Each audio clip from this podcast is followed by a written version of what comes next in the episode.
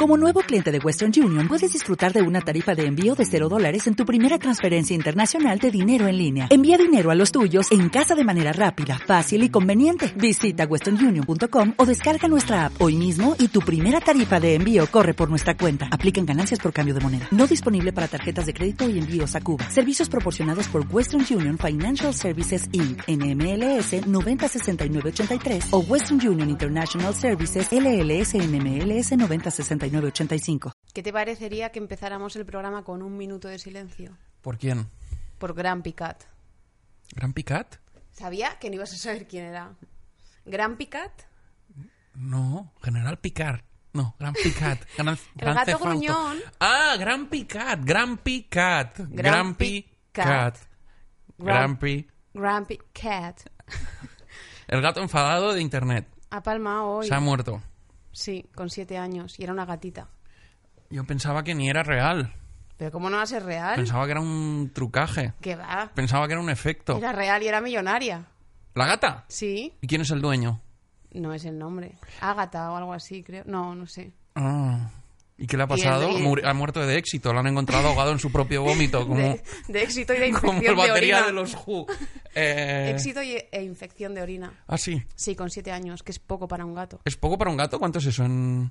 No lo sé, pero pueden, un gato puede llegar a 20 años. Mi gata tiene ahora 7 años y esto... Uf. Sí. Por suerte no ha experimentado el éxito porque tú la estás aplastando, estás retrasando su carrera. ¿No? La estás lastrando.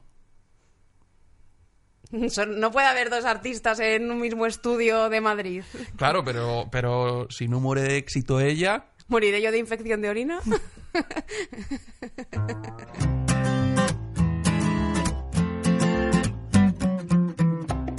Hola, esto es Cebollas Verdes, el podcast donde la gente nos cuenta cuál es su película favorita.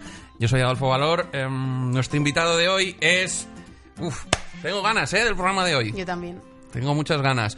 Eh, una de nuestras personas favoritas, diría yo. No, no, es mucho. Hemos puesto el listón muy alto. Bueno, nuestro invitado hoy es Alberto González Vázquez.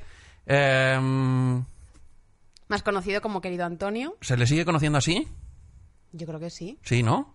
Eh, yo conocí a Alberto hace años eh, cuando trabajábamos los dos en el intermedio y mm, él sigue ahí, hace los vídeos manipulados y todo esto, Em, pero luego hace un montón de cosas más y todas son todas son guays y espero poder hablar podem- podemos hablar de todo hoy con él, ¿no?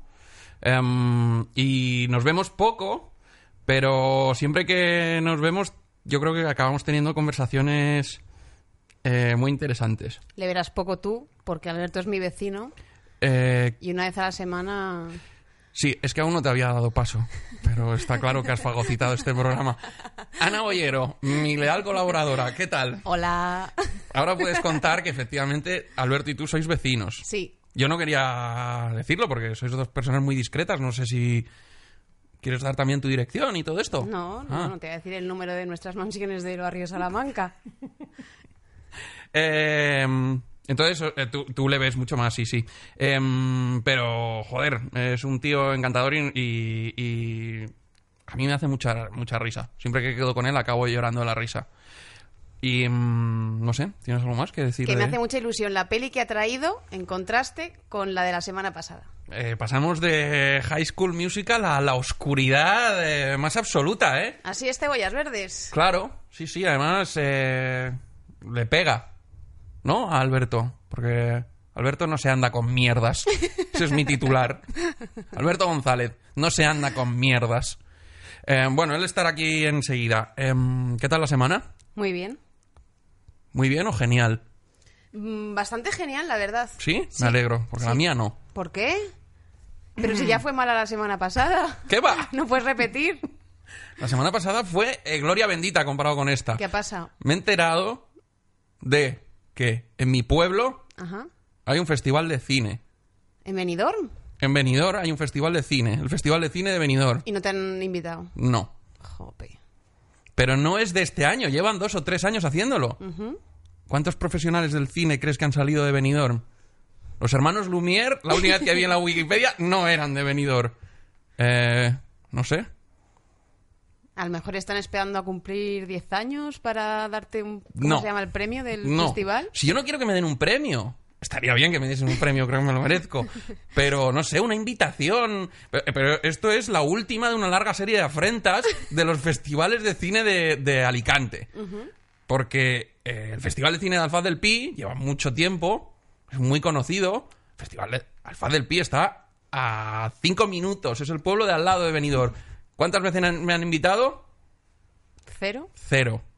Pero dije, bueno, a lo mejor es el pueblo al lado, no quieren pagar desplazamientos, no quieren pagar un taxi de cinco minutos. Lo puedo entender. Luego hicieron otro festival de cine en Alicante. ¿Crees que me invitaron?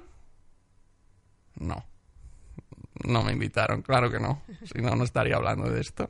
Tú me conoces. Pero has pensado que con esta promoción y siendo majo vas a conseguir tus invitaciones, ¿no? Es que no quiero que me inviten, porque ahora si me invitan va a ser... for- Primero va a ser forzado. Pues, Hombre, estás amenazándoles en directo. Aún no les ha amenazado. Simplemente estoy, estoy, eh, ni siquiera estoy indignado, estoy eh, en estado de pasmo.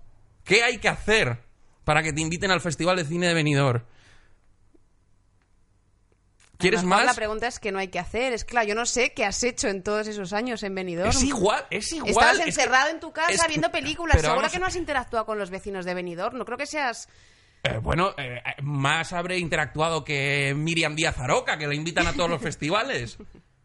Esto es solo... Pues tengo- tenía una cosa que decirte. Te iba a decir que mi semana estaba muy bien porque me habían invitado al Festival de Cine de Benidorm.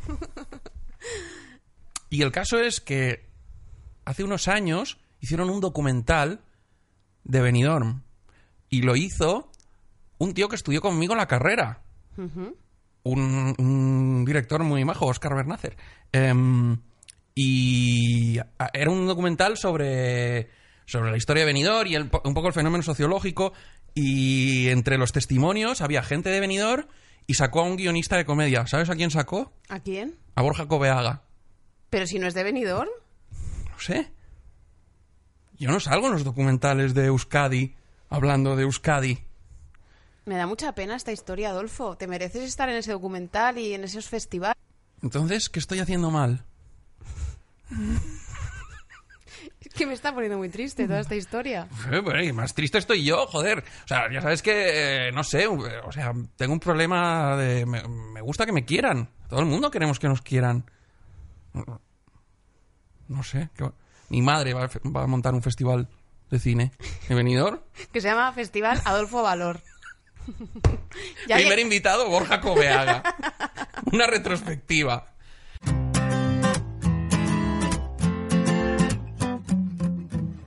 Estamos de vuelta. Nuestro invitado de hoy, qué guay, em, es eh, lo mejor que le ha pasado a este país desde la tortilla de patatas. Hola. Eh, Un momento, un momento. Ah, es guionista, realizador, em, humorista gráfico.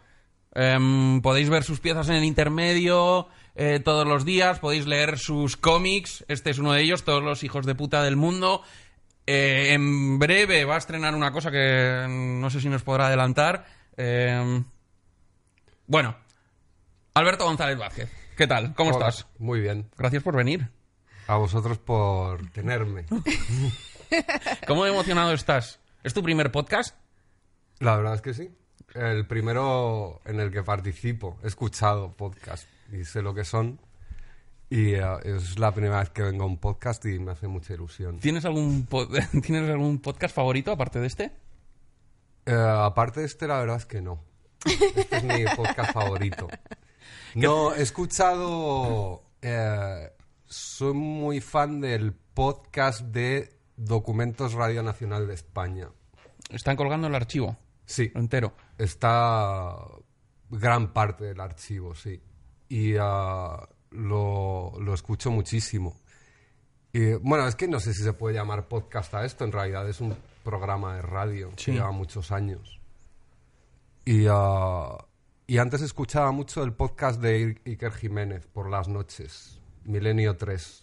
El programa lo escuchabas El pro- lo- y lo luego escu- cuando lo empezaron a colgar de podcast lo- Sí, lo escuchaba casi todas las noches y, y la verdad es que me daba bastante miedo. Lo pasaba mal y a veces tenía que ap- apagar la radio.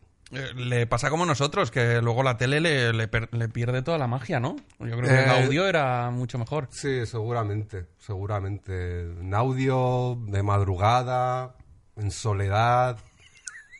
La cosa, sí, sí, la Para cosa- pasar miedo la radio mola mucho. Sí, sí, era- tenía un programa que era como de asesinos psycho, psycho killers, asesinos en masa y me flipaba. Ana ya ha dejado cartas sobre la mesa en la presentación que sois vecinos. Entonces ya sabe de todo el mundo las relaciones que tenemos aquí, ¿vale? Sí. Digo por si salen trapos sucios. Eh, Alberto, ¿cuál es, ya sabes que aquí de lo que hablamos es de pelis, ¿cuál es tu peli favorita? Eh, Carretera Perdida.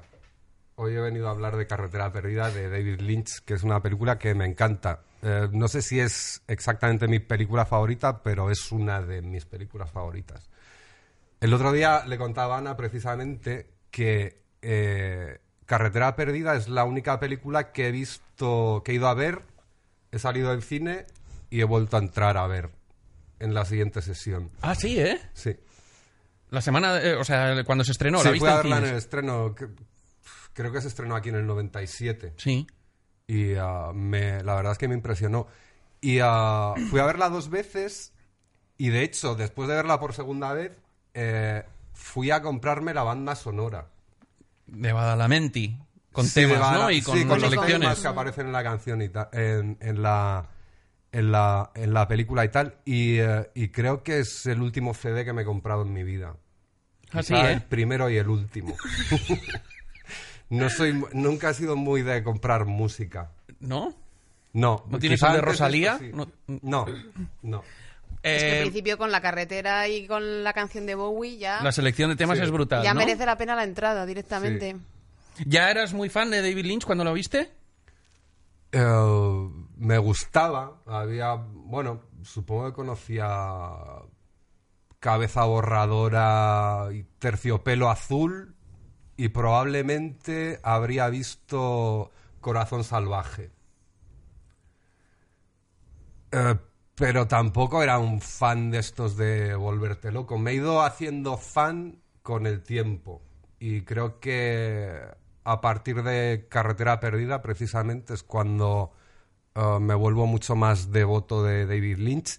Y es algo que no ha parado. De hecho, Carretera Perdida no es exactamente mi película favorita. Lo que pasa que me parecía complicado escoger una película que dura 16 horas, como la última parte de Twin Peaks, para hablar de ella aquí, ¿no? Es verdad que, aparte de, de que tiene un universo, por supuesto, súper reconocible, pero yo siempre tengo la sensación de todas las pelis están muy conectadas. O sea, no sé si mm, pasan en el mismo universo que es la cabeza de David Lynch o simplemente tratan los mismos temas y la iconografía es tan reconocible, pero no sé si es la sensación de es una gran pe toda su, toda su filmografía es una gran peli, pero sí que es verdad que todas las pelis están súper conectadas. Sí, eh, sí, claro, sus obsesiones están presentes en todas. Y ah, eh, el sentido del humor peculiar que tiene, la duplicidad que aparece en, eh, en muchas de ellas, a mí me divierte mucho. Eh, eh. ¿No crees que esta, esta para mí es la más oscura de todas? Para mí. O sea, e- es verdad que tiene sentido del humor y es verdad que siempre es luces y sombras, es eh, lo que dicen en, en Tercio- Terciopelo Azul de es un mundo extraño. Y David Lynch siempre es la tarta de cereza y la oreja cortada en la hierba. Hmm. Eh, el cielo azul precioso y el club nocturno más eh, lúgubre. Pero aquí em- empieza muy oscura y, ter- y termina más oscura. El prota empieza ya muy jodido y de ahí pasa a... Sí, eh, yo tengo, yo creo que esta película en la obra de Lynch inaugura una etapa que no tiene retorno ya. Y yo tengo una pequeña teoría que se me ha ocurrido después de volver a verla esta semana, precisamente. Y es que mientras en el... Yo creo que cuando hablamos de las pelis de David Lynch, hablamos entre un, un híbrido del cine tradicional y el cine experimental. No llega a ser exactamente cine experimental, pero mm, creo, creo que tiene esas dos cosas, ¿no? Y ah, creo que mientras en el cine clásico eh, se cumplen las leyes o se rige según las leyes de la física clásica, el cine de David Lynch se rige según las leche- leyes de la física cuántica. ¿Qué quieres decir? Eh, la, si vemos Carretera Perdida, yo creo que es la primera película de David Lynch que podemos decir claramente que no se entiende. No, no hay una trama canónica o rigurosa. Eh, no sabemos exactamente qué pasa. Eh, ¿Qué ha pasado con este tío? Eh, cómo, cómo desaparece de la cárcel y aparece en su lugar un chico de 24 años? ¿Sigue siendo él? ¿Se llama de otra manera? Eh, Si el tiempo es lineal o no lo es. Claro, eh, esta mujer, ¿quién es? ¿Son dos? Una, son ¿Es dos. una? To- todas estas eh, duplicidades y superposiciones creo que se pueden explicar cuántica a nivel cuántico. ¿Te, No, ¿te atreves? No, no me atrevo. No, pero te- claro, tiene todo el sentido porque en la física cuántica dicen que hay electrones que pueden estar en dos posiciones a la vez. Y los multiversos y todo Claro. esto. ¿Queréis hablar de los multiversos? ¿Y no te parece que al, al final es un hallazgo narrativo muy liberador, pero no deja de ser un hallazgo narrativo que se va a repetir luego precisamente en esta última etapa que tú dices, porque vuelve a repetirse en Mulholland Drive, tiene Sí. una historia muy parecida. Una, una historia, por llamarla de una forma, pero es una historia. Eh, se repite en Twin Peaks el tema de los doppelgangers, el tema de... eh, lo- no son saltos en el tiempo, de, es, es sueño, es realidad, bla, bla, bla, pero no deja de ser un, un, un hallazgo narrativo, ¿no? Sí, y ah, yo creo que a partir de aquí ya hay una, un abandono, una falta de respeto por la narración canónica Hmm. o tradicional y por las estructuras. Le da igual. De- eh, hace poco le oí hablar de su de cómo hacer una película y tal. que- no sé, creo que tiene ahora una especie de charla o Una de- masterclass, una sí. masterclass, ¿no? Que me gustaría ver, pero vi como un anuncio de esto y el tío de- contaba que, bueno, pues tú, yo voy juntando en una pizarra ideas y cuando llegas a 70 ideas tienes una película. Y me parece de puta madre. Yo, de hecho, yo entiendo ese, ese tipo de aproximación al trabajo. Y más, casi más honesto que eh, seguir unas pautas que son eh, las montañas rusas emocionales que nos indican las estructuras de narración clásicas, ¿no? ¿Pero por qué te parece más honesto? Porque el otro me parece una aproximación un poco más mercantil a la creación. El hecho de eh, utilizar estru- estructuras que se sabe que funcionan y que llevan ahí miles de años y que ya nos contaba Aristóteles que esto funcionaba así y tal, no sé. Creo que eh, es más no sé, igual es un adjetivo un poco gilipollas, pero me parece un poco más valiente Sí. esto, ¿no? Y desde luego, la verdad es que empiezas la película y estás enganchado. A lo mejor esta comparación se me van a echar encima a los fans de la película. A mí me ha recordado mucho a Dan Brown, el de el escritor de bestsellers, porque los, los escritores de bestsellers lo que hacen es escriben los capítulos y siempre lo dejan en alto y siempre terminan el capítulo con una pregunta. Y en Carretera Perdida saliendo las secuencias y todo el rato te llevan una pregunta. ¿Quién es este hombre? Eh, ¿La mujer le está mintiendo o no le está mintiendo? ¿Está, ¿Esto es de verdad o no es de verdad? ¿Está la mujer en casa o no lo está? O sea, termina la primera parte de la película todo el rato, termina con interrogantes y eso te engancha muchísimo. Y de hecho, eh, para interesarle tampoco la trama, la peli empieza con la trama arrancando. O sea, eh, empieza con una pregunta que acaba luego la peli con la misma, que es. No, no, no es una pregunta, es Dan. eh, ¿Cómo se llama el personaje? Dan. Dick- no Dick sé- Laurent is Dick dead. Laurent eh, Sí. se ha muerto, ¿no? Y, y es la, la Claro, ¿quién es investigación, Loren? entre comillas, primero, ¿quién es Dick Loran? ¿Está muerto de verdad? ¿Quién lo ha matado? O sea, eh, eh, es bastante... En ese sentido, bebe- es verdad que bebe del, del cine clásico y luego lo, lo dinamita. Sí. Eh, yo en realidad Dick Laurent no, eh, no sé quién es, es Mr. Eddie. Es. Mr. Sí, Eddie, sí, Mr. sí. Eddie al final. Y no entiendo muy bien por qué es Mr. Eddie al mismo tiempo Dick Laurent y tal. Yo creo que la manera de enfrentarse a la creación de David Lynch, pues es precisamente esta, bastante libre.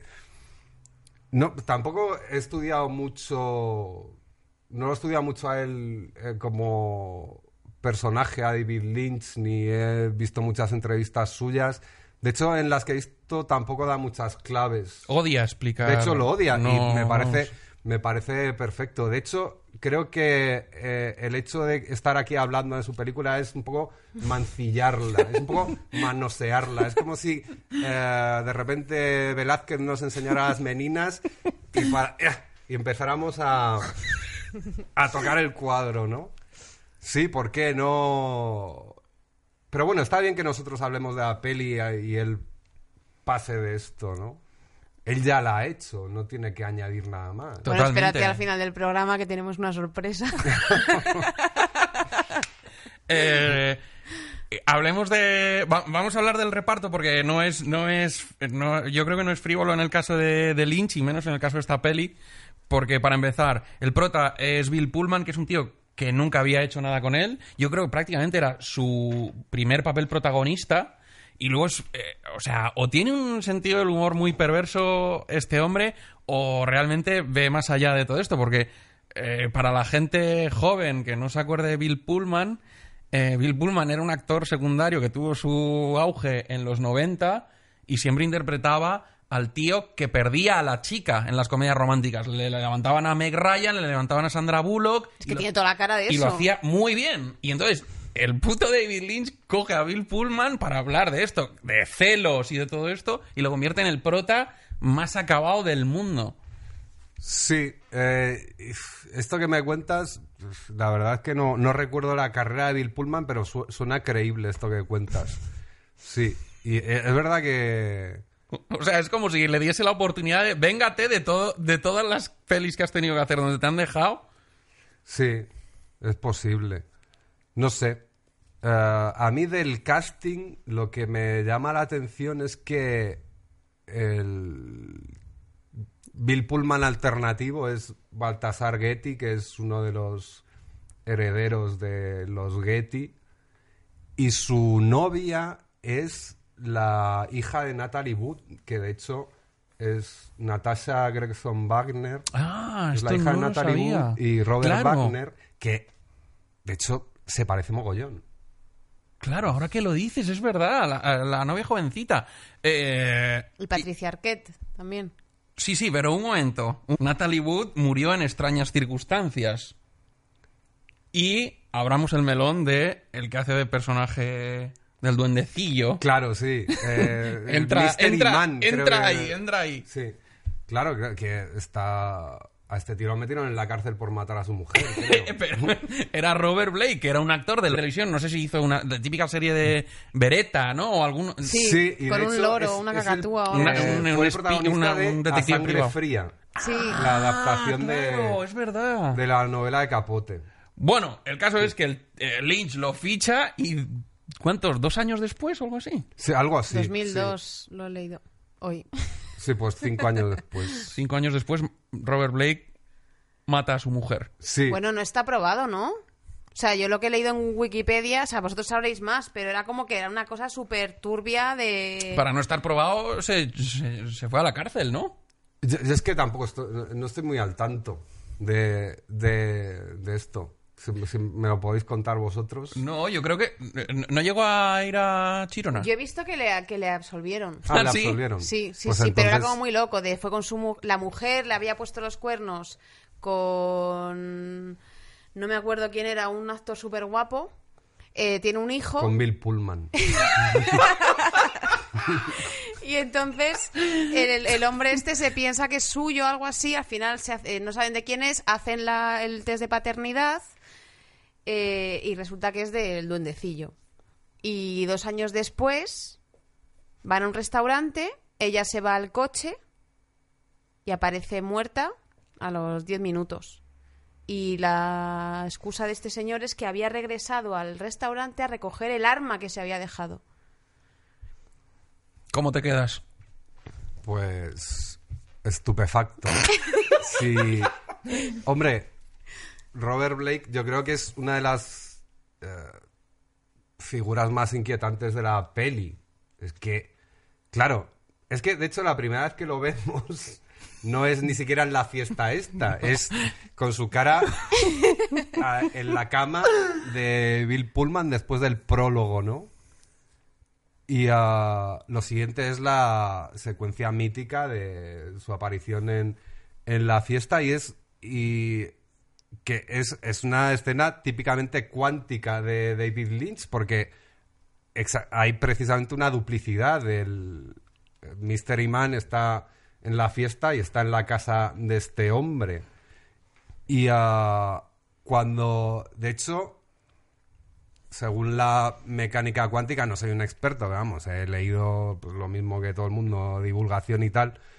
eh, el observador influye en el resultado ¿no? de- del experimento y cuando eh, Bill Pullman vuelve con Patricia Arquette a, a su casa, las luces están encendidas, pero cuando él le dice quédate aquí que voy a entrar yo solo que él piensa que hay alguien porque de hecho acaba de hablar con, con ese tío por teléfono pero sin embargo él cuando él como observador altera el, el resultado ¿no? de la observación Claro.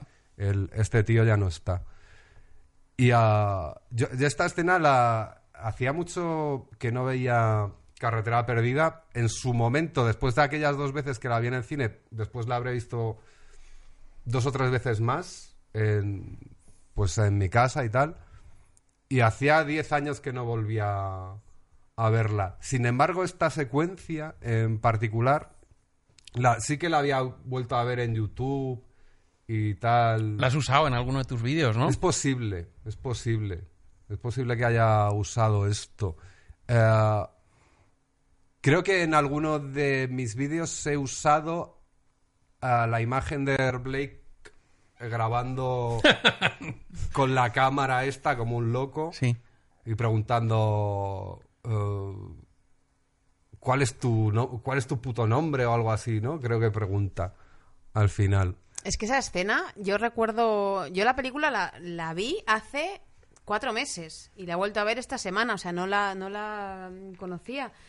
Pero de- y me estaba gustando la película y cuando llegué a ese momento, creo que es un momento de estos como históricos de la peli te gustará más o menos, Pero pero, esto esta escena es de repente eh, dices, esto no lo he visto antes. Sí. Se te queda marcada y si tuvieras que acordarte algo de la película, yo creo que todo el mundo se queda con, con esta mezcla del maestro de ceremonias de cabaret y José Bretón.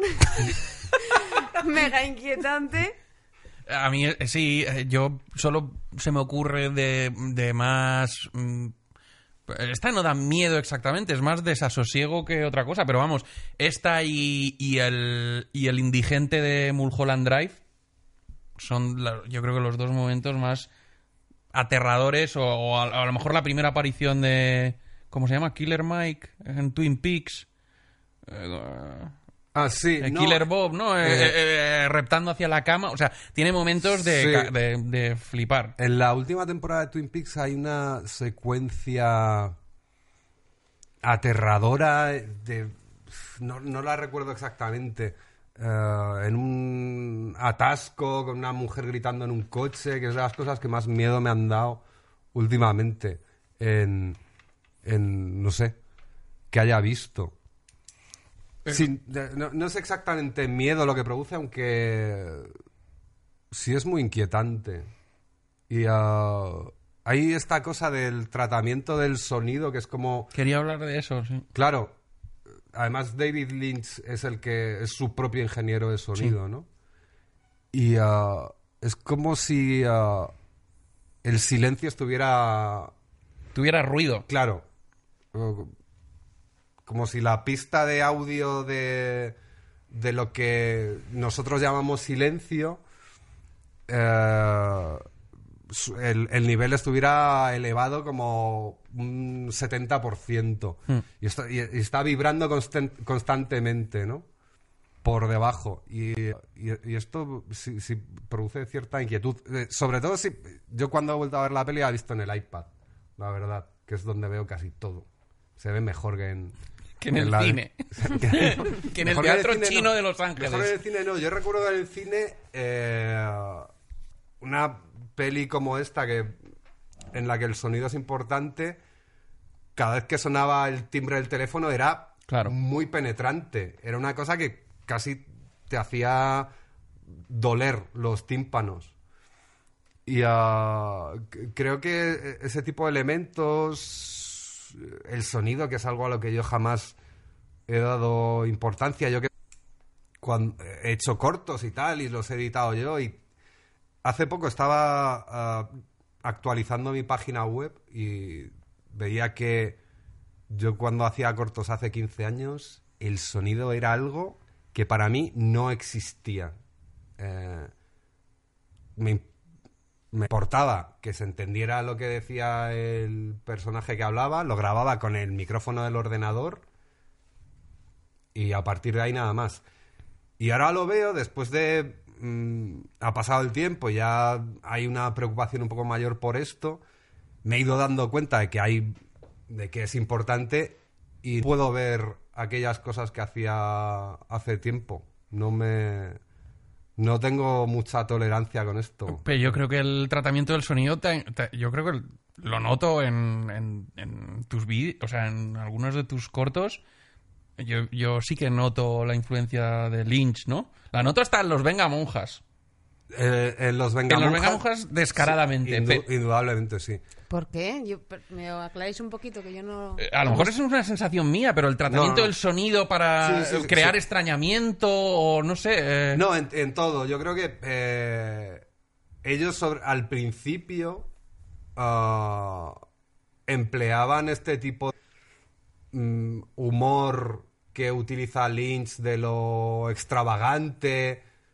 Mm, bueno, de hecho yo creo que hay eh, en Llamadme Claudia, que de- es una pieza suya que debe tener ya 10 años, no sé, yo ya me pierdo en el tiempo.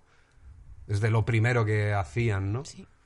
veíamos hasta cortinas rojas y Sí. como situaciones extrañas y gente eh, faltaba un enano bailando era, era muy reconocible esta influencia de lo extraño que a- al final eh, se ha convertido casi en una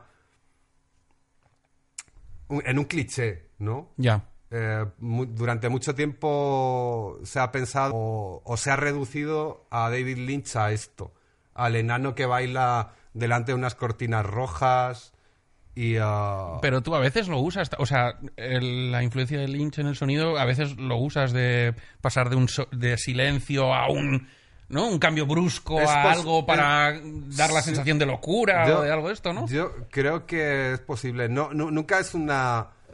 ah, nunca es consciente, pero yo creo que indudablemente tiene que estar presente, porque a mí algo que me impresiona como esto ah, me tiene que influir en mi trabajo, Claro. yo que además estoy cacharreando todo el día, ¿no?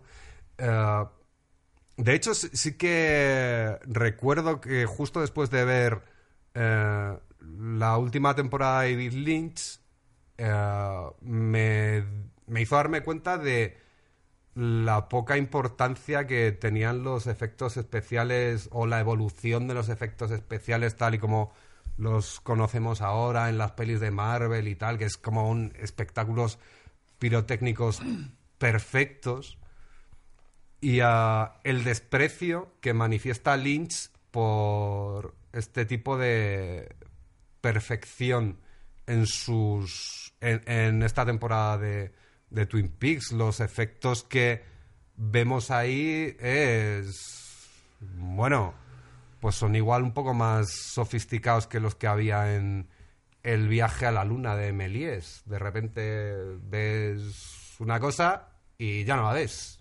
desaparece. Pero, por ejemplo, a nivel de imagen, eh, da la sensación de que, por ejemplo, este hombre le da muchísima importancia al tema de los colores y sensorialmente qué emociones te transmite.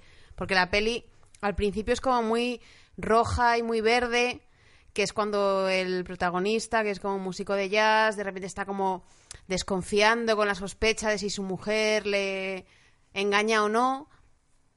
Eh, luego de repente pasamos a una parte de la peli como mucho más realista, que parece que te has, que has hecho zapping con el mando y estás viendo una de Scorsese una de Tarantino. Estás como en un Los Ángeles muy realista. Y luego de repente aparecen como unos colores azul eléctrico. Como, no sé, a mí, a mí me daba la sensación como de más de elemento mágico o algo así. O sea, me refiero a que me da la sensación de que él sí tiene muy presente cosas que quiere transmitir y que los colores es un, una herramienta que utiliza. Sí, bueno, eh, su. Él, él empieza como pintor, él, él es pintor. Como el origen de su carrera es ese. De hecho, eh, él cuenta que su primer corto eh, era una. Están por ahí los cortos de David Lynch y tal. Eh, era una pintura en movimiento, es lo que, él quería hacer. Una pintura en movimiento, se le ocurrió que a mover esto, luego hace cosas como con bichos y tal, que van alterando la pintu- las pinturas que hace y esto es, es, es interesante. Así que claro, el hecho de que haya una paleta en las películas me parece... Yo, sí, yo creo. Él no, no, no es que llegue a renegar, pero. eh, él no habla mucho del cine. O sea, en alguna entrevista incluso le nombran a Buñuel y, y es como que reacciona un poco mal. Sí. Dejando claro que él viene de, de- de otro lado. A pesar de que estudió cine en el American Film Institute y estudió dirección, pero. Sí, que claro, yo eh, la manera que tiene el de acercarse a, su trabajo creo que tiene... Bueno, yo creo que- hay dos tipos de ah, cineastas y ah, unos son los que a los que les preguntas cuáles son sus influencias o cuáles son las pelis que más les han gustado y tal, y te pueden hacer una lista en 10 segundos, se pueden citar 25 influencias y han visto eh, todas las pelis que se hacen en los géneros que trabajan constantemente Adolfo. como por ejemplo Adolfo. Y luego hay otro tipo de artistas, eh, como David Lynch, a los que les preguntas, eh, ¿cuál es la última película que has visto? Y a lo mejor la última película que ha visto ha sido 2001 en el 68.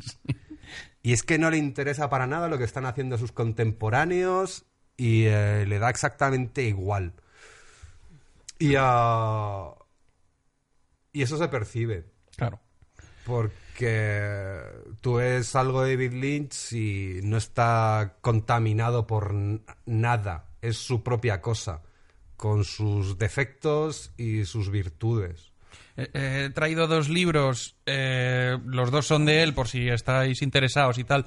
Este es Espacio para Soñar, de David Lynch y Christian McKenna, que son un poco sus, entre comillas, memorias, eh, donde habla de todo prácticamente, menos de cine, habla del proceso de hacer pelis. Y luego este otro que está traducido, pero no sé por qué editorial, que se llama Atrapando el Gran Pez, que es meditación, conciencia y creatividad. Y este es muy interesante. Habla sobre ideas y sobre, sobre cómo crear y todo esto, pero el tío está obsesionado con la meditación trascendental. De hecho, Sí. lo pasa muy mal dando charlas y solo accede si es para hablar de meditación trascendental, no para hablar de cine. Hmm. Y los dos están, los dos están muy bien, son, son muy interesantes y si queréis completar algo sobre... Y el tercero es el de Alberto. Este ya, Sí, lo, bueno, este ya. ya, ya, Vale. ya lo he vendido. ¿Por qué edición va esto? Todos los hijos de puta del mundo de Astiberri. Porque siempre que entro en... en... ¿Es Astiberri? Sí, Sí. bueno, es Caramba, Ah. que es un Uy, sello de es Asti. verdad. Uy, es un- casi, ¿eh? Lo he visto ahora de repente Caramba había- es un sello de, de Astiberri. Va- va- pues va- va por la edición número 148. No te rías porque cada vez que entro en una tienda de cómics está y siempre está en un Sí. lugar destacado. Sí, no, eh, se han publicado tres ediciones. da igual, puedo decir que va por la edición 5300. Creo que nadie se va a molestar en comprobarlo. Yo sí. Eh, ¿Ha cambiado mucho tu, eh, tu proceso de trabajar desde que empezaste a hacer cortos y tus piezas ahora? Soy. no, no lo sé. Creo que. Supongo que con el tiempo vas aprendiendo más cosas y. Te lo digo porque a mí me da la sensación de que eres de los tíos más originales y de los creadores más... eh, has conseguido crear un estilo y tener tu voz propia y de hecho incluso cuando te sale algún encargo yo creo que la gente lo que quiere es un querido Antonio como el que pide, ¿sabes? No, se, se adaptan ellos a, a tu estilo. Pero luego, por lo, por lo poco que te conozco, eh, eres un tío muy rutinario. O sea, valoras muchísimo la rutina. Sí, es verdad. Es verdad. Eh, soy ordenado met- y meticuloso. Y, eh, y esas constantes se mantienen. ¿En qué, en qué, en qué se traduce? O sea, eh, tienes una hora destinada, o sea, a la semana dedicas, pues tienes horario de oficina en el Sí, intermedio sí. y luego cuando haces tus cosas, ¿cómo, cómo te organizas? Eh, cuando hago mis cosas es cuando soy un poco más anárquico. Sí, eh, cuando se me ocurre algo, pues, eh, no sé, pues le puedo dedicar de repente cuatro jornadas de 16 horas a, a algo concreto, ¿no? Que me, que me apetece hacer y sin embargo puedo estar sin hacer nada durante semanas si no me lo pide el cuerpo. Yo creo que eso tiene sus ventajas. Al final, cuando te enamoras de una idea, eh, el resultado acaba siendo bastante satisfactorio, sobre todo cuando ya tienes cierto dominio de eh, las herramientas que manejas. Y ah, el hecho de trabajar en una oficina y estar forzado a generar material a diario, pues a veces hace que caigas en la rutina y que los resultados no sean mm, tan brillantes como te gustaría, pero el hecho de estar, de tener que estar obligado a, a permanecer alerta durante 10 horas al día, eh, hace que al final eh, obtengas cosas inesperadas, ¿no? Que obtengas, que saques petróleo de donde mm, no te lo esperas. Y ante la, ante la idea de que de repente el programa termine, o sea, ¿para ti eso sería una, una pesadilla? ¿O de Eh. repente lo verías como una oportunidad? ¿Tienes claro lo que harías? ¿Lo has pensado? Las dos cosas. A veces pienso que. Bueno, me obligaría a plantearme mi trabajo. Por otra parte, llevo 13 años haciendo estas cosas. Pienso que igual es el momento de. mm, tomar las riendas de mi trabajo definitivamente, ¿no? No lo sé. No de, lo de sé. tu trabajo te refieres a, a trabajar Autoral. para ti, solo tu... Sí, puede ser, puede ser, o de probar otras cosas. A, a mí mi trabajo me encanta, de hecho, eh, se parece bastante a lo que se podría definir como un trabajo ideal, porque se adapta perfectamente a mis características, hago más o menos lo que quiero dentro de los márgenes que permite eh, el horario y el programa en el que estoy. Y, ah, y la verdad es que está muy bien. Pero no tienes la sensación de... A mí me pasa, por lo menos. que cuanto más trabajo tenéis, más trabajo sacas. Sí, sí, te sí. queda otra, claro. O sea, Claro. que, que- que a lo mejor si, si dejases el programa serías menos productivo. Sí, pero bueno, yo tampoco creo que haya una virtud en ser excesivamente productivo, ¿no? No sé, ya esta etapa de productividad eh, exagerada. Te lo dice además Ya. alguien que ya se fue del intermedio. O sea, que según esa teoría puedes haberte quedado ahí Eh, no, hace, y hace, hacer 15 películas. hace años eh, tuve una conversación con Alberto que recuerdo eh, cada dos, tres meses, me acuerdo de esta, eh, que yo estaba por aquel entonces obsesionadísimo con tengo que estrenar una peli. ¿Te acuerdas de esto? No. Te dije, tío, este, tengo que estrenar una peli, yo aún no había hecho ninguna, se me está pasando el arroz, bla, bla, bla. Y me, y me acuerdo que tú dijiste, es que, eh, o sea, estrenar una peli, o sea, como que te pareció como de repente como marciano, en plan... Yo, eh, o sea, me dijiste, yo ya no sé si quiero estrenar una peli o no, no me interesa. O sea, probablemente yo me expreso muchísimo mejor en formato corto que en formato largo y no tengo la- ninguna necesidad. Y luego añadiste, a lo mejor mis mejores obras ya las he hecho. Y lo dijiste con un relax que dije, hostia, eh, es que esto es muy liberador, claro. Sí. eh, y esto cuando dices que pasó hace unos años. Yo estaba, yo creo que estaba en el en intermedio. Estaba en el intermedio todavía. Sí, eh, claro. El caso es que pienso que mis mejores obras llegaron después. Claro, claro, Claro, sí, sí, no, probablemente. Y están por llegar. Hombre, es que claro, yo, de hecho estoy diciendo esto, yo me imagino que alguien piense que lo mejor que ha hecho ya está hecho, ¿qué clase de motor es ese? Te vienes abajo. No, a ver. eh, Eso díselo al sobrado este. Aunque sea No, no. mentira, pero tú tienes que creerte que, que tienes Claro, algo claro. mejor No, para sí, ofrecer, pero el ¿no? hecho de que tú te lo creas no significa que sea verdad. supuesto, pero- Yo cuan- probablemente cuando decía eso pensaba en la experiencia de los otros. Eh, es verdad que hay autores que etapa dorada en una época de sus carreras y después hay un declive. Esto lo hemos visto en Claro. mucha gente. Eh, no sé, últimamente parece que esto está pasando al revés, ¿no? Yo, yo ahora veo o pelis y cosas que hace gente de 70 años y de 70 años y parece que los 70 son los nuevos 20. Mm. David Lynch con setenta y tantos años ha hecho eh, la tercera parte de Twin Peaks que es espectacular. Claro. Scorsese con 70 años ha hecho El Lobo de eh, Wall Street. El Lobo de Wall Street, que es una de sus tres mejores películas. Eh, George Miller ha hecho la de Mad Max con setenta y tantos también. Es que es es impresionante. No no es lo habitual o no es a lo que estábamos acostumbrados, ¿no? Claro. No, no, si yo te lo decía porque para mí eh, fue liberador en el sentido de relaja, o sea, relaja, relájate. Si no te relajas, es imposible. Si estás en tensión, es imposible hacer algo que, Claro, que valga pero la pena. Preocúpate Sí. y, haz, y haz lo que te mole. Y si es una peli está bien, si es una serie está bien, y si, y si es un videoclip está de puta madre. O sea, pero tienes que estar contento con lo que...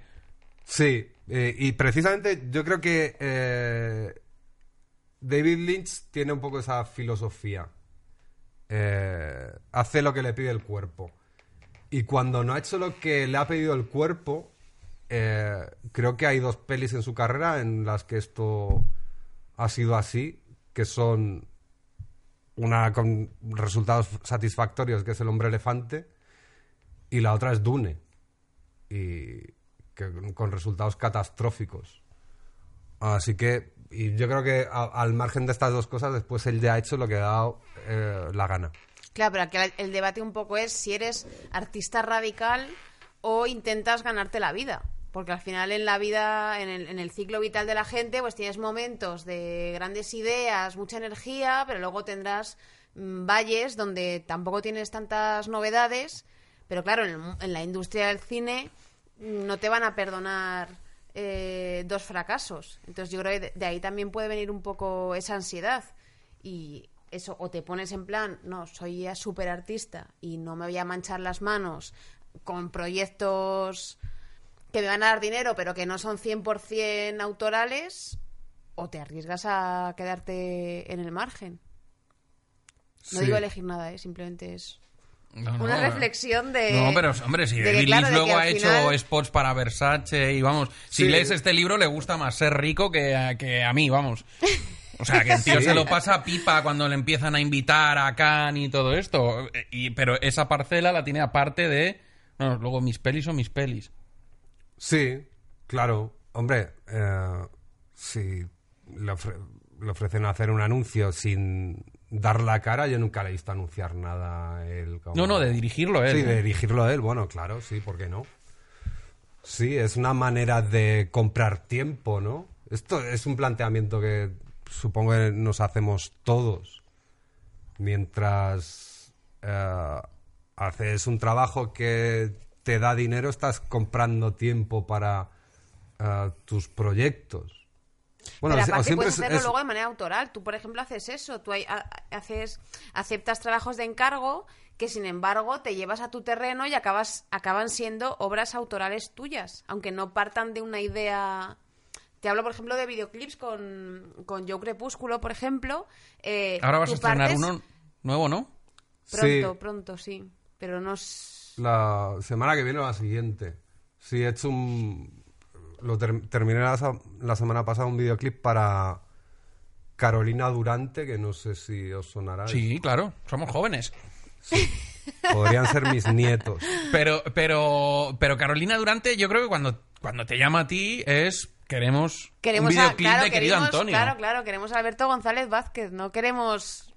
Sí, bueno, yo, Tú no te adaptas a Carolina Durante, Carolina Durante se adapta a ti. yo hablé con... eh, con Luis de su... que es, es el chico que los lleva en la discográfica, ¿no? Sonido Muchacho.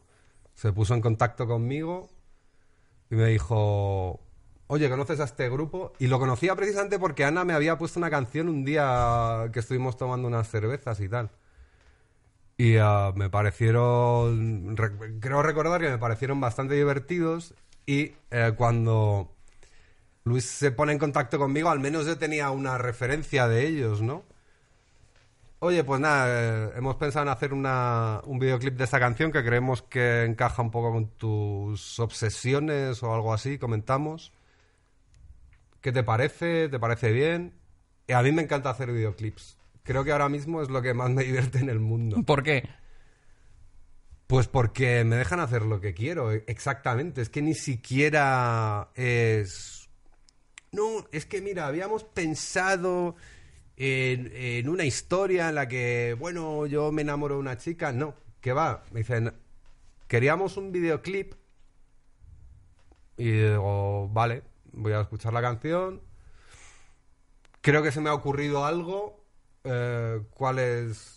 ¿Para cuándo lo necesitáis? Pues dentro de tres semanas. Vale, pues en un par de semanas volvemos a hablar. Casi nunca ruedas cosas, ¿no? O sea, no te vas fuera... Muy, muy excepcionalmente.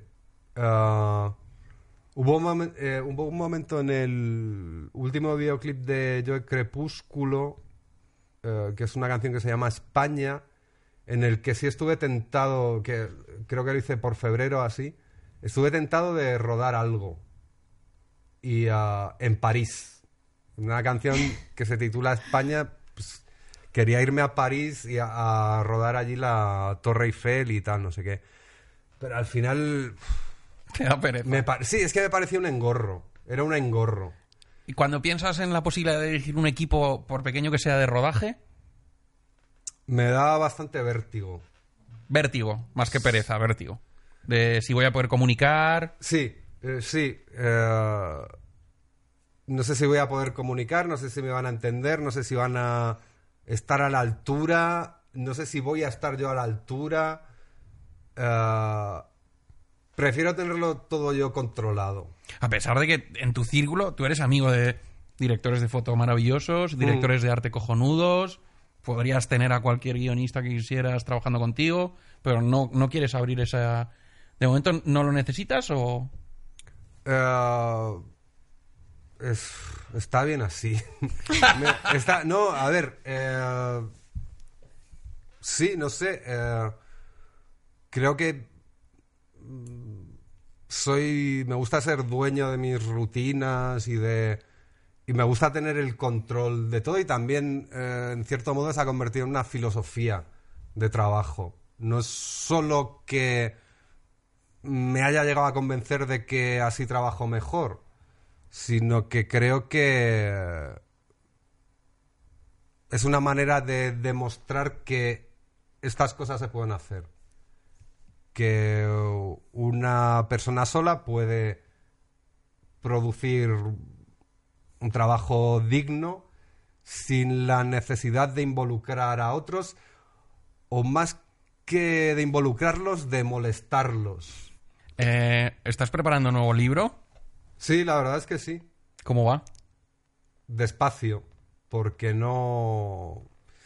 no, la verdad es que tampoco, tengo, no tengo todo el tiempo que me gustaría para concentrarme en él durante una temporada. ¿Va a ser temático?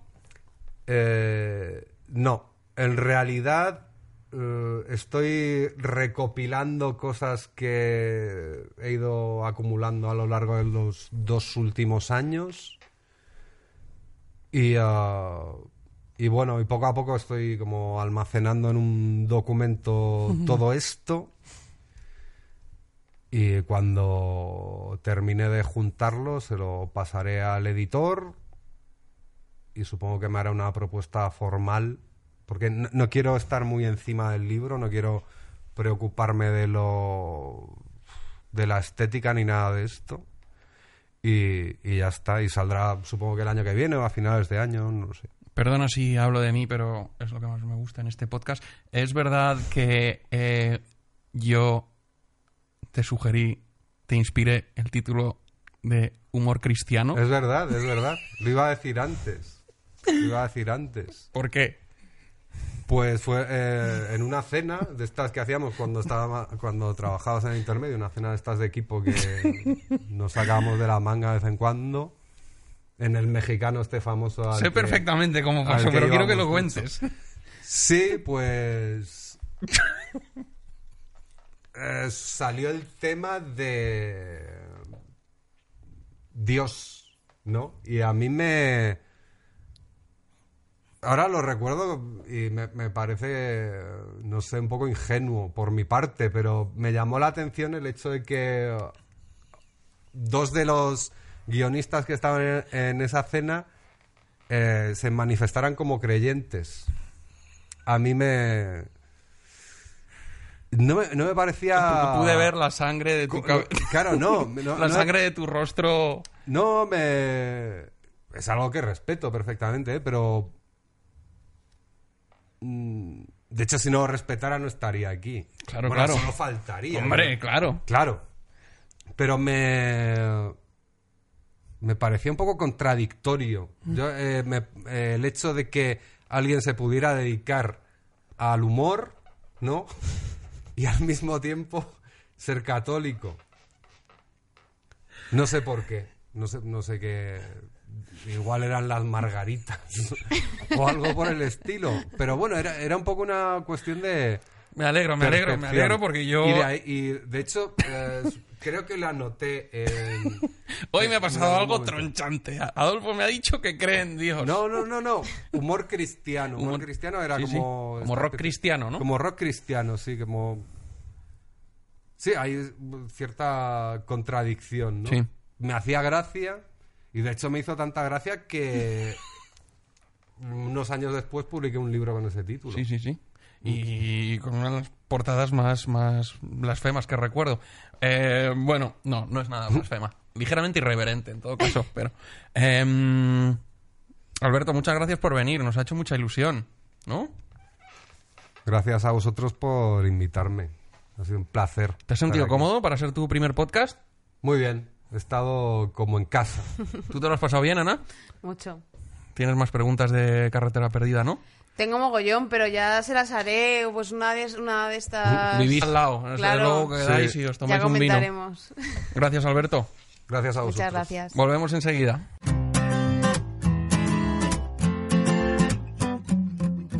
Estamos de vuelta en Cebollas Verdes. Hoy eh, el chocolate del loro es una pesadilla linchiana porque hemos hablado de este libro que es, eh, ¿cómo se llama? Atrapando el gran pez, ¿no? Que habla sobre meditación trascendental. Lynch es un acérrimo eh, promotor de la meditación trascendental y quiero que hoy Ana Boyero en el chocolate del loro cuente cuando fuimos a hacer meditación trascendental. Eh, Te lo voy a contar, pero es que no me acuerdo mucho. O sea, me tienes que ayudar porque yo, de verdad, tengo memoria selectiva. Vale. Creo recordar que en aquella época yo estaba comenzando a meditar y tú tenías ganas de meditar, pero ¿Sí? todavía no habías probado. Ah, puede ser, puede ser. Pero yo hacía meditación normal, que En- es en- en- sentarse sí. y no, intentar no pensar en nada. Sí. Pero claro, lo que hace David Lynch es meditación gourmet profesional muy loca. ¿Por qué? Pues porque, no sé, hay algo... No, es meditar. es meditación es meditación. Lo que pasa es que tú lo habías descubierto por una aplicación, como descubres todo en la vida. Aplicaciones, apps. Y yo soy de salir a la calle, vivir. Vivir nuevas aventuras. Y entonces yo es verdad que siempre había querido hacer meditación. Y dije, eh, ¿por qué no vamos a un centro de meditación trascendental que he descubierto aquí en Madrid? Y fuimos, juntos Fuimos. porque lo necesitábamos mental, mental- mentalmente. eh, tú, tú- tú más que yo, o sea, tú, tú eras eh, DiCaprio eh, agarrándose a, un- a una tabla en, en- en el Titanic y yo era Kate Winslet. Estaba jodido, pero bueno, yo ya estaba como un poquito... Estaba jodido, pero tú sabías dónde estaba el centro, a quién había que ir, qué había que hacer para reservar. Pero sí, yo- la, la que estaba mal era yo. Bueno, el caso es que eh, dijimos, vamos a probar eh, la meditación trascendental en este centro. Sí, y fuimos, y eso era como una reunión de ex vendedores del círculo de De lectores aspiradoras. Sí, con un señor sí. Met- con sí, una chaqueta de pana, bajito, sí. casposo, Muy casposo, sí. mirada rara. Era, eh, además, eh,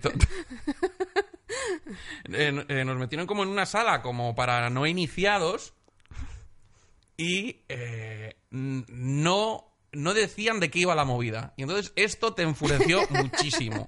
Porque tú querías saber, uno, ¿cuánto cuesta esto? Hombre. Y dos, ¿cuándo me voy a curar?